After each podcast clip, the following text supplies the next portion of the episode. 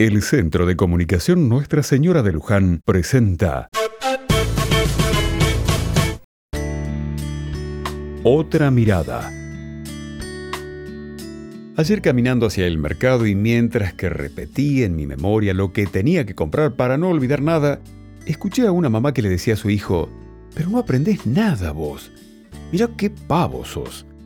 No sé bien a qué se debía el reto, porque por el tono y por el volumen de la voz era un reto.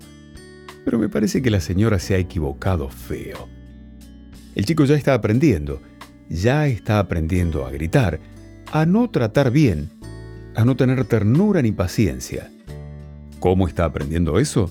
Se lo está enseñando su mamá, con su modo de tratarlo, con la manera de dirigirse a él, con el grito. No se aprende con un libro ni con un estudio, se aprende con la vida de la relación con quienes convivimos, de los que son nuestros seres más cercanos.